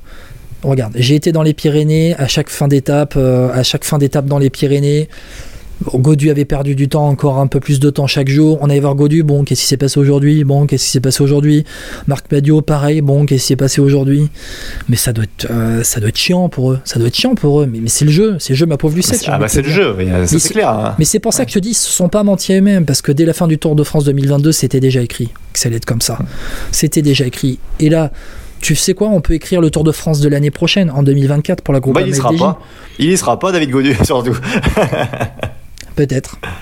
Bah, je crois, Est-ce que tu penses qu'on va voir les, les, jeunes pousses? Alors, je sais pas, ça va dépendre de leur Vuelta. Hein. Ça, on pourra en parler dans le podcast Vuelta. Mais je pense que ça va dépendre beaucoup de ça. On va en parler. Mais on va en parler parce que c'est vrai qu'à la Vuelta, c'est pratiquement l'ancienne équipe Conti qui va y partir. Ouais, bah, tant mieux d'ailleurs. Marc Nadio l'a déjà dit. C'est déjà l'équipe Conti qui va y partir avec les Martinez, Grégoire et compagnie. Et mm. ça va être très très très intéressant parce que on a vu et on va on va passer à un autre point après FP mais on a vu des passations de pouvoir de génération entre les générations on, l'a dit encore une fois Pinot démarre Godu Madouas et là, tu as une nouvelle génération qui, qui, arrive maintenant, qui va pousser les Godu les Madouas. Et là, je peux dire que elle est beaucoup plus offensive que celle qu'on a eu, qu'on a actuellement, je trouve. Hein, moi, mais après, c'est mon avis. Exactement. Et pour avoir vu le Dauphiné de Lenny Martinez, Tour de Catalogne de Lenny Martinez, j'ai très très très hâte de le voir sur la Vuelta. On termine avec le groupe FDJ, on en a assez dit, FP Ouais, je pense aussi. Maintenant, parlons à barre. Je vais juste faire un petit point sur Anthony Forestier et le réalisateur du Tour de France. voilà. Allez, euh, c'est à toi, vas-y, je te laisse. Mais en, une phrase, c'était une, année, une année sans. Écoute, à l'année prochaine, tu regardes bien toutes les étapes que tu as faites et tu regardes euh, ce qu'il faut améliorer on se revoit l'année prochaine parce que j'ai déjà tout dit sur les podcasts. Non, mais après, là, là je tire sur l'ambulance qui allait pneu crever, donc ça sert à rien, franchement, là. Donc, euh, non, non, c'est. Je te trouve gentil avec lui, hein. Bah non, mais bon, qu'est-ce que tu veux te dire ASO a prolongé jusqu'en 2030, a priori, ils n'ont pas prévu de le remplacer, donc de toute façon, il faut, faire avec. Donc, espérons qu'il s'améliore, puisqu'on peut tous s'améliorer, même nous. Donc, voilà. On va, Bon, ben, c'est moi qui vais tirer sur l'ambulance alors. Alors, vas-y, alors. Tour de France catastrophique, une réalisation à chier. Euh, on vend les images au monde entier, on n'est pas capable de, filmer comme il faut. Euh, le sprint de Limoges, je vais pas paraphraser ce que tu as dit, c'était nul du début euh, à la fin sur le sprint à, Limoges. Tu passes pas autant de temps à regarder un sprint de dos. Tu as, un hélicoptère, tu t'en sers, tu regardes un peu comment ça se passe. Euh, les bagarres avec les poursuivants, va falloir que va falloir qu'ils se remettent en question, Anthony Forestier, parce que les bagarres, c'était bien pour Gachar Vingegaard, c'était bien, hein. ça nous a tenu pendant deux semaines, hein. ça fait les audiences, hein. et tout le monde a vu, toutes les, audiences de tous les médias qui ont suivi le Tour de France. Quand Vingegaard a tué le Tour de France, les audiences ont baissé pour tout le monde. Mais tu peux pas rater autant la course comme il a pu la rater euh, ailleurs. Euh, bon, voilà, on va pas revenir sur l'épisode Thomas Vauclair avec euh, la moto dans le col de la Lose. C'est compliqué d'être partout tout le temps. Mais euh, au bout d'un moment, faut faut sentir la course. Il y a d'autres réalisateurs dans le passé qui ont beaucoup mieux senti la course. Moi, c'est bien de voir Pogacar, Vingegaard, je le redis, hein, mais je veux voir ce qui se passe derrière. Pour moi, la bataille pour le podium, la bataille pour les accessites était superbe à, voir aussi. T'avais de vrais peignets, de vrais bagarres qui se mettaient, qui, euh, qui étaient là. Euh, et je trouve que, c'est cataclysmique, hein, c'est cataclysmique. Hein. Et, tu sais quoi, c'est Anthony Forestier qui est réalisateur du Tour de France Femmes. Je sais pas, je te pose la question. Ah non, bah, alors a priori, moi je pense que ce serait lui, mais je veux pas dire de choses que je ne sais pas, donc je sais pas. ouais, bah ça m'étonnerait pas que ce soit lui, parce que pour moi, le début de Tour de France femme est filmé euh, comme euh, comme des comme un pied, et euh, je trouve que dans les dans, dans les bagarres, on, voit on voit pas tout, on voit pas tout. Je suis désolé, on voit pas tout. Heureusement qu'il y a des caméras fixes aux arrivées, sinon on, raterait la ligne d'arrivée. Je pense, je parle même pas de l'arrivée à Saint-Gervais-Mont-Blanc avec la victoire de, de Jack Egg. c'est Jack Egg, hein, c'est ça qui me qui gagne euh, à Saint-Gervais-Mont-Blanc, il me semble. Euh, mhm. Ou vous de Pouls. Vous de Pouls. ouais. Tout à C'est fait, Woodpulse, Woodpulse, c'est pas ouais. Jacques Woodpulse, pardon, ouais. c'est Woodpulse. Ouais, Woodpulse. Euh, c'est catastrophique. Catastrophique. Woodpulse, tu le vois deux secondes passer à la ligne d'arrivée, après tu repars sur une bagarre où il y avait zéro différence qui était faite. Mais fous-moi des doubles fenêtres. Fous-moi des doubles fenêtres. Qu'est-ce que tu vas perdre à pas foutre une double fenêtre pour voir d'un côté Woodpulse qui va arriver euh, sur la ligne pour gagner. En plus, Tour de France de la Bahreïn Victorious euh, qui a été euh, très réussi. Et derrière, tu mets la double fenêtre avec Pogacar Vingegaard. Comme ça, tu rates pas ce qui se passe. Tout Ah, comme tu peux mettre une double fenêtre avec Pogacar Vingegaard et le reste de la concurrence derrière. Regarde, franchement, l'équipe. Le... je- en, en fait, on va revenir sur ce qu'on s'est dit pendant le Tour de France, mais c'est pas grave, il faut y revenir. Le Tourmalet, quand Pogacar et Vingegaard ils partent. Mais tu, le peloton de 20, moi j'aurais été. C'est bien, on a vu les UAE, on a vu les UAE euh, prendre le, le lead de ce petit groupe. On n'a même pas vu Bardet sortir. Mais On n'a pas vu grand chose. euh, Tour de France raté, Tour de France raté, et je te parle même pas, je te parle même pas. euh, et alors, là, c'est vrai que sur Twitter, j'avais mis euh, Tour de France, dans, enfin Anthony Forestier arrête de faire des gros plans sur ceux qui pleurent après euh, l'arrivée au Markstein, avec notamment Marc Madio et compagnie et tout ça. C'était pas Forestier qui faisait le vélo club, mais ça c'est peut-être la patte France Télévisions à vouloir, à vouloir faire des gros plans sur ceux qui chialent en permanence. Ça m'exaspère. Arrêtez un peu de vouloir faire des gros plans à la Hollywood à ceux qui, sur ceux qui chialent. C'est c'est bon, ça va, euh, ok, tu pleures. Euh, Quand il y a un moment d'émotion, c'est gros plans à la Hollywood, je sais pas, euh, sur, euh, je sais pas, quand Johan Bon, Ofredo... c'est pas là où ça me choque le plus, à la limite, hein, mais, mais je vois ce que tu veux dire. Ouais, c'est pas là que ça me choque. Mais c'est un lot. En fait, c'est un lot. Tu vois, je te fais le bon le, le- les le- dans le paquet de bonus là quand t'as tu sais quand tu ouvres le le, Ouais. le Kinder là, dans le- c'est Kinder surprise là. Je te, je te donne le, le petit euh, paquet de bonus, une Kinder surprise à la fin du tour. C'est raté du début à la fin. Voilà. Donc la réalisation, réalisation de France Télévisions, c'est bon. Enfin, Voilà, c'est au bout d'un moment, il faut se remettre en question. France Télé, c'est bien, vous re-signez jusqu'en 2030, mais remettez-vous en question, remettez-vous vraiment en question. Voilà. Euh, faisons un petit point maintenant peut-être sur euh, les, notre équipe top flop chacun. Alors en allant assez vite parce qu'on est déjà là à plus d'une heure de podcast, Oui, Euh, mais on a, on a parlé déjà beaucoup d'équipes, donc c'est pour ça que je me permets d'aller plus vite sur ce point-là. vas-y. Euh, Guillaume, parce que est-ce que tu as une équipe top dont on n'a pas parlé vraiment euh, en quelques phrases? Israël. D'accord, et pourquoi? Israël Première Tech parce que je trouve que c'est une équipe qui est en pleine mutation, c'est assez intéressant. On l'a vu notamment avec Derek G sur le Tour d'Italie. Euh, c'est une équipe, euh, une équipe qui est obligée de se réinventer en 2023 après leur relégation euh, au niveau euh, en, en Pro Team. Ils ont chuté du, du World Tour. Euh, T'as le euh, patron d'Israël Premier Tech qui se réveille, enfin. Tu sais pas comment, pourquoi. Chris Froome trop payé. bon, ok. Ah bah, il s'est rendu compte ça maintenant, ah ouais, exactement. Je me suis dit exactement la même chose. Bon, bref, mais très intéressant avec les Richie Tello. aussi. Il me semble que Richie Tello est, est chez Israël Première Tech. Je vais pas dire de conneries. Euh, tu peux vérifier FP pendant que je suis en train de parler, s'il te plaît. Euh, Richie Tello, mais euh, non, Derek J au Tour d'Italie, c'était très intéressant. Là, sur ce Tour de France, Hugo Hull, euh, Michael Woods, encore à l'avant, une équipe offensive. Je vais revenir sur. La composition d'équipe de euh, la Israël Première Tech au départ avec Guillaume Boivin, Simon Clark, Chris Neylands, encore une fois très intéressant, le jeune Corbin Strong qui euh, commence à éclore petit à petit, qui sera très intéressant à suivre avec Nick Schulz aussi, Dylan Tuntz. Non, j'ai beaucoup aimé cette équipe et, et pour moi c'est un top parce que tu vois quand on parlait de flop entre l'attente euh, au début du tour et ce qu'on a à la fin du tour et c'est en négatif, ben là c'est vraiment en positif et je trouve que c'était voilà, très intéressant. Je me trompe pas, FP ils ont pas eu de victoire cette année, les Israël Première Tech. Neylands qui était repris dans le final d'une étape, c'est tout. Ah, sur le Tour de France, tu veux dire? Ouais. Ouais, sur le Tour de- non, non, sur le Tour de crois pas. France, non, non, il n'y a Ouais. pas eu, il y a pas eu, euh, il y a pas eu de victoire euh, cette année, même si on a failli assister, mais euh, effectivement avec euh, Neylands, donc euh, non, non. Et alors j'arrive pas à retrouver du coup là, le nom en même temps je le cherchais, euh, mais du coup Allez, je je- mon Vas-y, je te, je te laisse et je, Ouais. je vais, je vais aller le voir. Mais en tout cas, voilà, Israël Première Tech, c'est mon top. Toi, tu, tu Alors, en as? alors j'avais Israël aussi pour tout avouer sur la top, le top parce que c'est vrai que c'était une équipe qui m'a assez bluffé. Alors elle part de très bas dans mon estime parce qu'évidemment ça fait quand même plus d'un an que quand on voit ce qu'elle fait, c'est c'est un peu le niveau d'Astana aujourd'hui malheureusement. J'avais été un peu à ce niveau-là donc euh, ça me faisait un peu plus. Alors j'allais pas dire pitié, c'est exagéré, mais ça me faisait de la peine pour eux. Euh, je vais mettre la Bahreïn Victorious, euh, pas pour notre ami Barnabé Oui. euh, qui vient nous voir souvent dans le podcast, mais mais non ce serait plutôt bah, parce que c'est un Tour de France très solide de leur part, euh, victoire des étapes avec voilà alors, la seule déception c'est quand même Michael Landa par rapport à son classement général mais un Phil Baos qui compte dans les sprints même s'il abandonne en fin de Tour de France un PE Bilbao qui réalise un très bon Tour de France aussi donc voilà un Tour de France réussi et solide de la part de la Bahrain Victorious. Euh, Je suis d'accord avec toi. Richie Tello chez Israël, je te confirme. Voilà, très bien. Alors, ton flop, c'est qui chez toi euh, en équipe? Moi, c'est une équipe française, je vais- pour que tu me la prennes pas. Ah, c'est une équipe française, ok. Donc, va falloir que j'aille voir chez une autre équipe. Euh, ah, je vais pas mettre IF parce que Richard Carapaz abandonne, euh, Oh non Non, non, abandonne non, dès dur. la première étape. Je vais quand même pas mettre. euh, Movistar non plus, ça serait dur. bah, ah, exactement, Movistar. Ah, ouais, non, je voulais mettre Movistar. Non, non, je déconne. Euh, Bon, alors sinon, j'ai la mienne. La, la mienne, je vais, bah, te- je vais te la vas-y, dire du vas-y. coup. J'hésite Euh, entre moi, plusieurs la équipes mienne- en fait, mais vas-y. Alors la mienne, je t'en laisse peut-être une. Alors parce que la mienne c'est Total Energy, Euh, Ouais, parce que ouais. comme tu l'as dit, euh, Peter Sagan qui est passe ça comme euh, qui passe son Tour de France à rien faire en fait. Euh, après, je pense pas que ce soit lié à l'équipe, mais plus à au personnage. Ce serait intéressant qu'on y revienne peut-être euh, avec un- quelqu'un qui l'a connu, un de ses équipiers. Il faudrait qu'on essaye de voir pour la fin de l'année d'avoir euh, quelqu'un qui nous qui nous parle de Ouais. lui. Même s'il y a eu la- la- la- le soleil, Mathieu Burgodeau, on va dire la petite éclaircie plutôt. Euh, c'est globalement un Tour de France très décevant.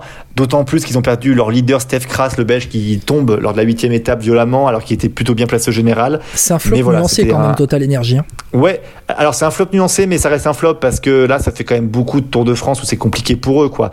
Et euh, avec, alors je dis pas qu'ils ont des gros moyens, mais bon, tu dois faire mieux par rapport à l'équipe que tu peux avoir, je pense. Euh, voilà, et surtout sur un Tour de France où il y avait quand même pas mal de baroudeurs qui pouvaient scorer. Euh, il y a des bons coureurs dans cette équipe, c'est ça qui est frustrant. Anthony Turgis, Valentin Ferron, Pierre Latour, des coureurs que j'estime beaucoup, euh, je trouve en, en, en baroudeur, euh, qui ont fait des bons débuts de saison, comme Valentin Ferron par exemple. Ouais. Donc euh, c'est une déception pour moi peut-être plus, mais voilà, je reste, ça reste quand même pour moi mon équipe flop. Ouais, flop nuancé parce que bon, c'est vrai qu'il y a Burgodo quand même qui pour moi fait un très bon Tour de France. T'as un Steph Kras. Oui, mais quand il pleut, quand il pleut, Guillaume, il, il peut y avoir une éclaircie. Et en l'occurrence, l'éclaircie, c'est Oui, Mathieu Burgodeau. Bien évidemment, bien évidemment, je suis d'accord avec toi. Mais je, bon voilà, j'ai fait un petit laïus sur Peter Sagan tout à l'heure. Je vais pas le refaire, mais Steph Kras. Mais qui sait, Steph Kras peut nous faire un tour à la, à la Félix Gall aussi, hein, parce que sincèrement, euh, ben, eh ben, Ouais. ben, Oh là, je Kras, suis moins de ton avis là-dessus. Non, mais c'est un bon Bah, coureur. hein. Je, je suis moins convaincu. Pour moi, Steph Kras, il y avait largement le niveau du top 15 cette année, euh, dans ce qu'on voit, Ah, dans top- sa ah, alors, progression 15, oui. régulière. Ah, mais oui, top 15, oui. Non, mais bien Oui, évidemment, euh, à voir. Euh, T'as vu un Pierre Latour qui est offensif, qui est malheureusement, et là c'est psychologique, en difficulté dans les descentes Ouais. et ça fait mal, ça fait mal au cœur. Euh, T'as vu un Danielos, un Edval Bossenhagen tenter de partir à l'avant. Flop nuancé, voilà, flop nuancé, mais bon, voilà, je te rejoins quand même un peu sur la Total Energy. Je suis en train de réfléchir sur les autres équipes en flop. Je vais pas tirer sur l'ambulance Astana parce que bon, Cavendish fait quand même de bonnes placettes et s'il abandonne pas, il peut remporter un sprint d'ici l'arrivée aux Champs-Élysées, donc je vais pas tirer sur, sur l'ambulance Astana. Euh, J'hésite tout simplement. bon, Arkea, non, c'est pas, non, non, pas du tout un flop. J'hésite très sincèrement entre trois équipes Intermarché, DSM et Lotto Destiny. Je, je voilà, je j'hésite entre ces trois équipes. Je vais te dire ça très rapidement. Pourquoi? Parce qu'Intermarché, on attendait beaucoup du phénomène Binyam Guermail et je trouve que Binyam Guermail fait une saison compliquée. Euh, peut-être que le contre-coup de la saison dernière euh, se, euh, est vraiment là pour Binyam Girmay dans la gestion peut-être émotionnelle aussi de, cette saison où il est devenu une star en Érythrée et tout c'est peut-être compliqué à gérer pour lui. L'abandon de Louis Mentiès Adrien Petit qui termine le tour tant bien que mal. Il y a quand même des gars qui étaient offensifs hein, comme un Rui Costa. Donc voilà DSM DSM ben, Romain Bardet avant son abandon ben, il pèse pas. Euh, Degenkolb il est près de la retraite. Nils Sekov il a jamais réussi il a jamais réussi Nils Sekov à, à passer le cap chez, euh, chez les pros. Alors il y a eu Samuel Ford au sprint un peu qui a fait quelques placettes, mais sinon ils ont traversé le Tour de France un peu comme des fantômes les, DSM. Et la Lotto Destiny, bah, parce que c'est un bordel sans nom, la Lotto Destiny, Stéphane Lelot a repris l'équipe en début d'année. Caleb Ewan se barre du Tour de France alors qu'il a monté l'équipe pour lui. On va pas revenir sur le, coup de gueule qu'il avait fait, hein, Stéphane Lelot, le manager français de la Lotto Destiny, mais euh, c'est un, bordel, sans nom équipe-là. Florian Vermeersch, il met plus un pied devant l'autre alors qu'il a fait euh, deuxième de Roubaix, je crois. Euh, Pascal Incorn a tenté, mais bon, euh, voilà. Victor Campener, ça a été euh, super combatif du tour, mais il est super combatif en attaquant deux étapes. Donc voilà. Bon, voilà un peu pour le, le- le portrait. voilà, j'ai un peu dressé le portrait des, des logos Ouais, signes. t'as fait un peu un pêle-mêle de- des équipes floppy. Ouais, voilà, parce que j'avais pas, flop, un gros flop. On a parlé des groupes FDJ, on a parlé d'autres. Voilà, je voulais pas faire un gros gros flop. Voilà. Ça marche. FP. Bon, bah, on a fait un beau, beau gros tour, hein, tour de, tour- du Tour de Oh France. c'est beau. un tour du tour. On a fait un tour du tour. C'est magnifique, FP. Plus d'une heure de podcast. Là, là, quand même, c'est pas mal. Hein. Ouais, c'est pas mal, c'est vrai. Voilà, je pense qu'on a été complet en tout cas. Ouais, Mais en tout cas, suivez toujours, suivez toujours. Il y a le journal du Tour de France féminin, évidemment, que tu fais brillamment, Guillaume. Euh, et puis, euh, on aura des podcasts qui vont arriver bientôt, évidemment, avec la Vuelta qui arrive derrière les championnats du monde. On a les transferts qui vont se faire doucement aussi. On attend un petit peu les premières confirmations et les premières grosses euh, informations. Euh, et puis voilà, ouais, on va voir comment ça va se passer. Merci encore une fois de nous avoir tous suivis hein, sur ce Tour de France. Euh, voilà, c'est la preuve que bah merci que vous, reconnaissez notre travail et voilà et bravo bravo à toi Guillaume. Oh arrête, allez arrête un peu. Non mais merci, merci en tout cas de de nous avoir écoutés. Merci de nous avoir écoutés dans ce podcast. Merci de nous avoir écoutés pendant ce Tour de France. On va pas refaire le laïus de de début de podcast, mais c'est vrai que les records ont, explosé et euh, ça fait vraiment plaisir. Ça nous encourage aussi pour pour la suite. Donc voilà, on lâche rien, on continue avec le Tour de France femmes parce que si on a suivi pendant trois semaines le Tour de France homme, bah, c'est tout à fait logique euh, derrière de faire un suivi sur le Tour de France femmes. J'en profite en même temps pour faire la promo pour les copains d'Actu Cyclisme Féminin, Julien Després, qui réalise un boulot de dingue, eux, 365 jours par an sur le cyclisme au féminin et ils font un gros boulot et continuent pendant ce tour. Donc voilà, faut les saluer, FP. Et puis bah, sinon, on va se retrouver très bientôt dans Vélo Podcast. Euh, tu l'as dit, on va parler transfert. Les premières officialisations pourront tomber pas avant le, 1er août. Ça va tomber au 1er août. Et on attend, on attend cette période de transfert. Il va y avoir quelques changements intéressants. Est-ce que Evenepoel va rester chez, va rester chez Quickstep? Tiens, tiens, on va en parler. Les champions du monde qui vont arriver avec peut-être quelques titres. La Volta qui va arriver aussi. Bon, la saison n'est pas terminée, la retraite de Thibaut Pinot plus tard. Bon, bref, on aura le temps de chialer plus tard, FP. Allez, ciao à tous et merci encore de nous suivre sur le Podcast. Ciao, ciao. Ciao, ciao, à bientôt.